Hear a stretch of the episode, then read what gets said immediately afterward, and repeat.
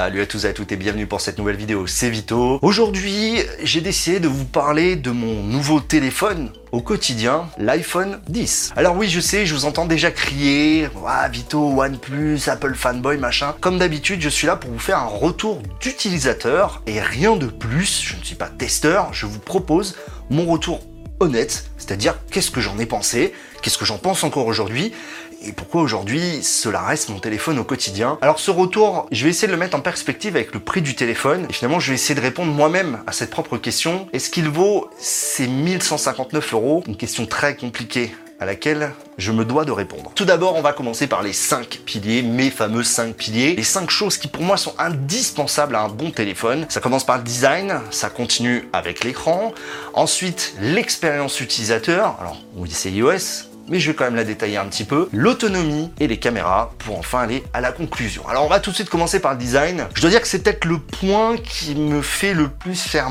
On est sur un téléphone à 1159 euros. Le téléphone que j'utilisais avant au quotidien était un téléphone à 500 euros, le Essential, qui disposait de titane, qui disposait de céramique. Et là, on se retrouve face à du verre et du métal. Je trouve ça bien dommage. Et honnêtement, quand on enlève la coque, eh bien, ça fait quand même plutôt cheap.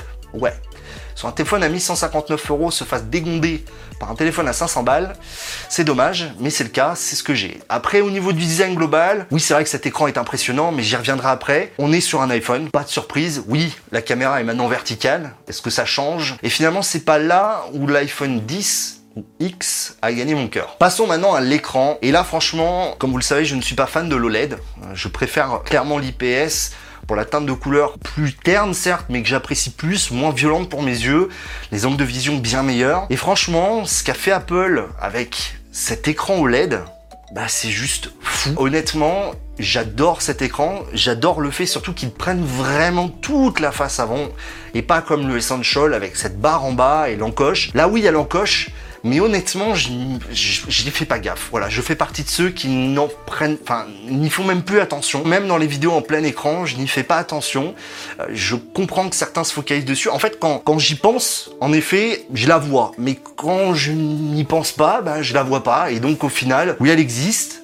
Oui, elle est nécessaire, je pense, pour avoir tout à l'avant. Et non, elle ne me gêne pas mais cet écran est juste une tuerie. En plus, avec la nouvelle technologie True Tone qui permet d'ajuster la colorimétrie de l'écran en fonction de la lumière ambiante, c'est juste génial. Franchement, c'est vraiment un écran top. Voilà, j'ai pas grand chose de plus à dire. C'est probablement un des meilleurs écrans du marché. Passons maintenant à l'expérience utilisateur, qui est pour moi vraiment le point indispensable à un bon téléphone. Et quoi qu'on veuille en dire, même si en effet iOS ne permet pas la personnalisation d'Android, n'empêche que tout fonctionne très bien, tout fonctionne dans mon écosystème avec mon Mac, avec l'Apple Watch, avec l'Apple TV, et surtout les produits Google fonctionnent mieux avec iOS qu'avec Android, et ça, ça passe, ça, je comprends pas. Je parle même pas en fait de toute ma structure Mi Home, oui, Xiaomi Mi Home, qui fonctionne mieux avec iOS. Je comprends pas. Et pourtant, c'est toujours le cas. Tout fonctionne mieux avec iOS. Oui, l'OS n'est pas personnalisable. Mais voilà, je paye avec mon téléphone. Enfin, voilà, tout fonctionne mieux. Alors, il y a beaucoup de critiques à faire sur iOS.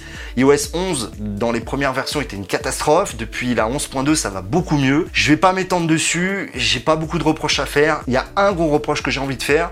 C'est au niveau du contrôle panel, qui est donc ici en haut à droite et je trouve ça juste pas pratique du tout. Les gestures, enfin vraiment on s'y fait hyper vite et même franchement ça devient bien plus naturel que tout ce que l'on a pu utiliser jusqu'à présent. Bref, je suis conquis par cette proposition d'Apple. Passons maintenant aux caméras. Alors je vais vous mettre bien sûr des samples. Encore une fois, et comme à chaque iPhone que j'ai eu, il y a un seul constat auquel je peux revenir, c'est que c'est le meilleur point and shoot du marché. On a une continuité dans la qualité des clichés qui est excellente. Pour moi, c'est pas le meilleur. Je trouve qu'en basse lumière, il a un petit peu du mal. Mais voilà, c'est pas ce que je cherche. Je cherche pas le meilleur, je cherche pas le plus mauvais. Mais à 1159 euros, c'est peut-être ça le problème. C'est que oui, je ne cherche pas le meilleur, mais à 1159 euros, on est en droit d'attendre ce qu'il se fait de mieux pour mon utilisation, ça me va. Pour mon utilisation, j'ai plus que ce qu'il y faut. Qualité est vraiment excellente. Pour ce prix-là, j'attendrais presque la perfection pour un smartphone. C'est pas le cas. Et en même temps, ça reste un smartphone. Et en même temps, j'ai du mal. Et en même temps, je sais plus quoi dire parce que tout simplement, je trouve qu'il y a beaucoup trop de overrating autour des caméras de smartphone. Cela reste un smartphone. Par rapport à la concurrence, il est au niveau peut-être pas en basse lumière, au niveau d'un Note 8, mais n'empêche qu'il, moi, il m'a conquis complètement. Voilà, niveau photo, c'est top. Passons au dernier point, l'autonomie. Alors, par rapport au 8 Plus, donc qui est ma base de comparaison, puisque j'ai eu, on est en dessous. En fait, c'est ça que je reproche au 10. Comparé au 8 Plus, il y avait vraiment une constance dans l'autonomie du 8 Plus que j'ai un peu perdu avec l'iPhone 10. Et ça, je trouve ça vraiment dommage d'avoir perdu justement cette, voilà, cette, cette consistance. C'est-à-dire qu'il y a des jours où je vais finir à 40, d'autres à 10, alors que l'iPhone 8 Plus, je finissais toujours à un même pourcentage, entre 15 et 20%. Là, au final, on a une autonomie qui est très inconsistante. Je ne l'explique pas. J'ai les mêmes usages qu'avec le 8 Plus et c'est vraiment bizarre. Néanmoins, la charge rapide est très intéressante en power delivery. La charge induction, je m'en sers dans la voiture avec la cockpit AK que je vous ai présenté. Je m'en sers aussi donc dans la chambre pour le charger la nuit. Ça fonctionne bien, ça permet de charger. Franchement, c'est vraiment, je suis très mitigé à ce niveau-là en termes d'autonomie. Il fait le boulot. Dans mon cas, encore une fois, je pense que si j'avais fait un classement de mes téléphones qui m'ont tenu le mieux, il serait deuxième, juste derrière l'iPhone 8 Plus. Alors les autres petits points, est-ce qu'on peut parler de la 4G Non, parce que ça capte bien. Wi-Fi, pas de souci. L'audio, bah forcément il n'y a plus de jack, hein, donc bah, l'audio, ça reste de l'audio via Bluetooth, mais ça fait très bien le boulot. Bon, maintenant, il faut parler du prix. Est-ce que il vaut ces 1159 euros en version 64 Go et 1300 et des brouettes sur le 256 Et c'est là où la question est compliquée. J'ai vraiment du mal à dire oui à cette réponse. Je pense qu'aujourd'hui, pour moitié moins cher, le 5T avec lequel je filme, on a un produit qui, en termes d'expérience utilisateur, est très proche. Maintenant, il est sous Android, donc c'est difficilement comparable. Si on veut rester chez Apple, est-ce que prendre un 10 par rapport à un 8 Plus est intéressant? Et c'est là où c'est plus difficile à justifier. Je l'adore ce 10 parce que il est beaucoup plus compact. J'aime beaucoup la compacité de ce téléphone.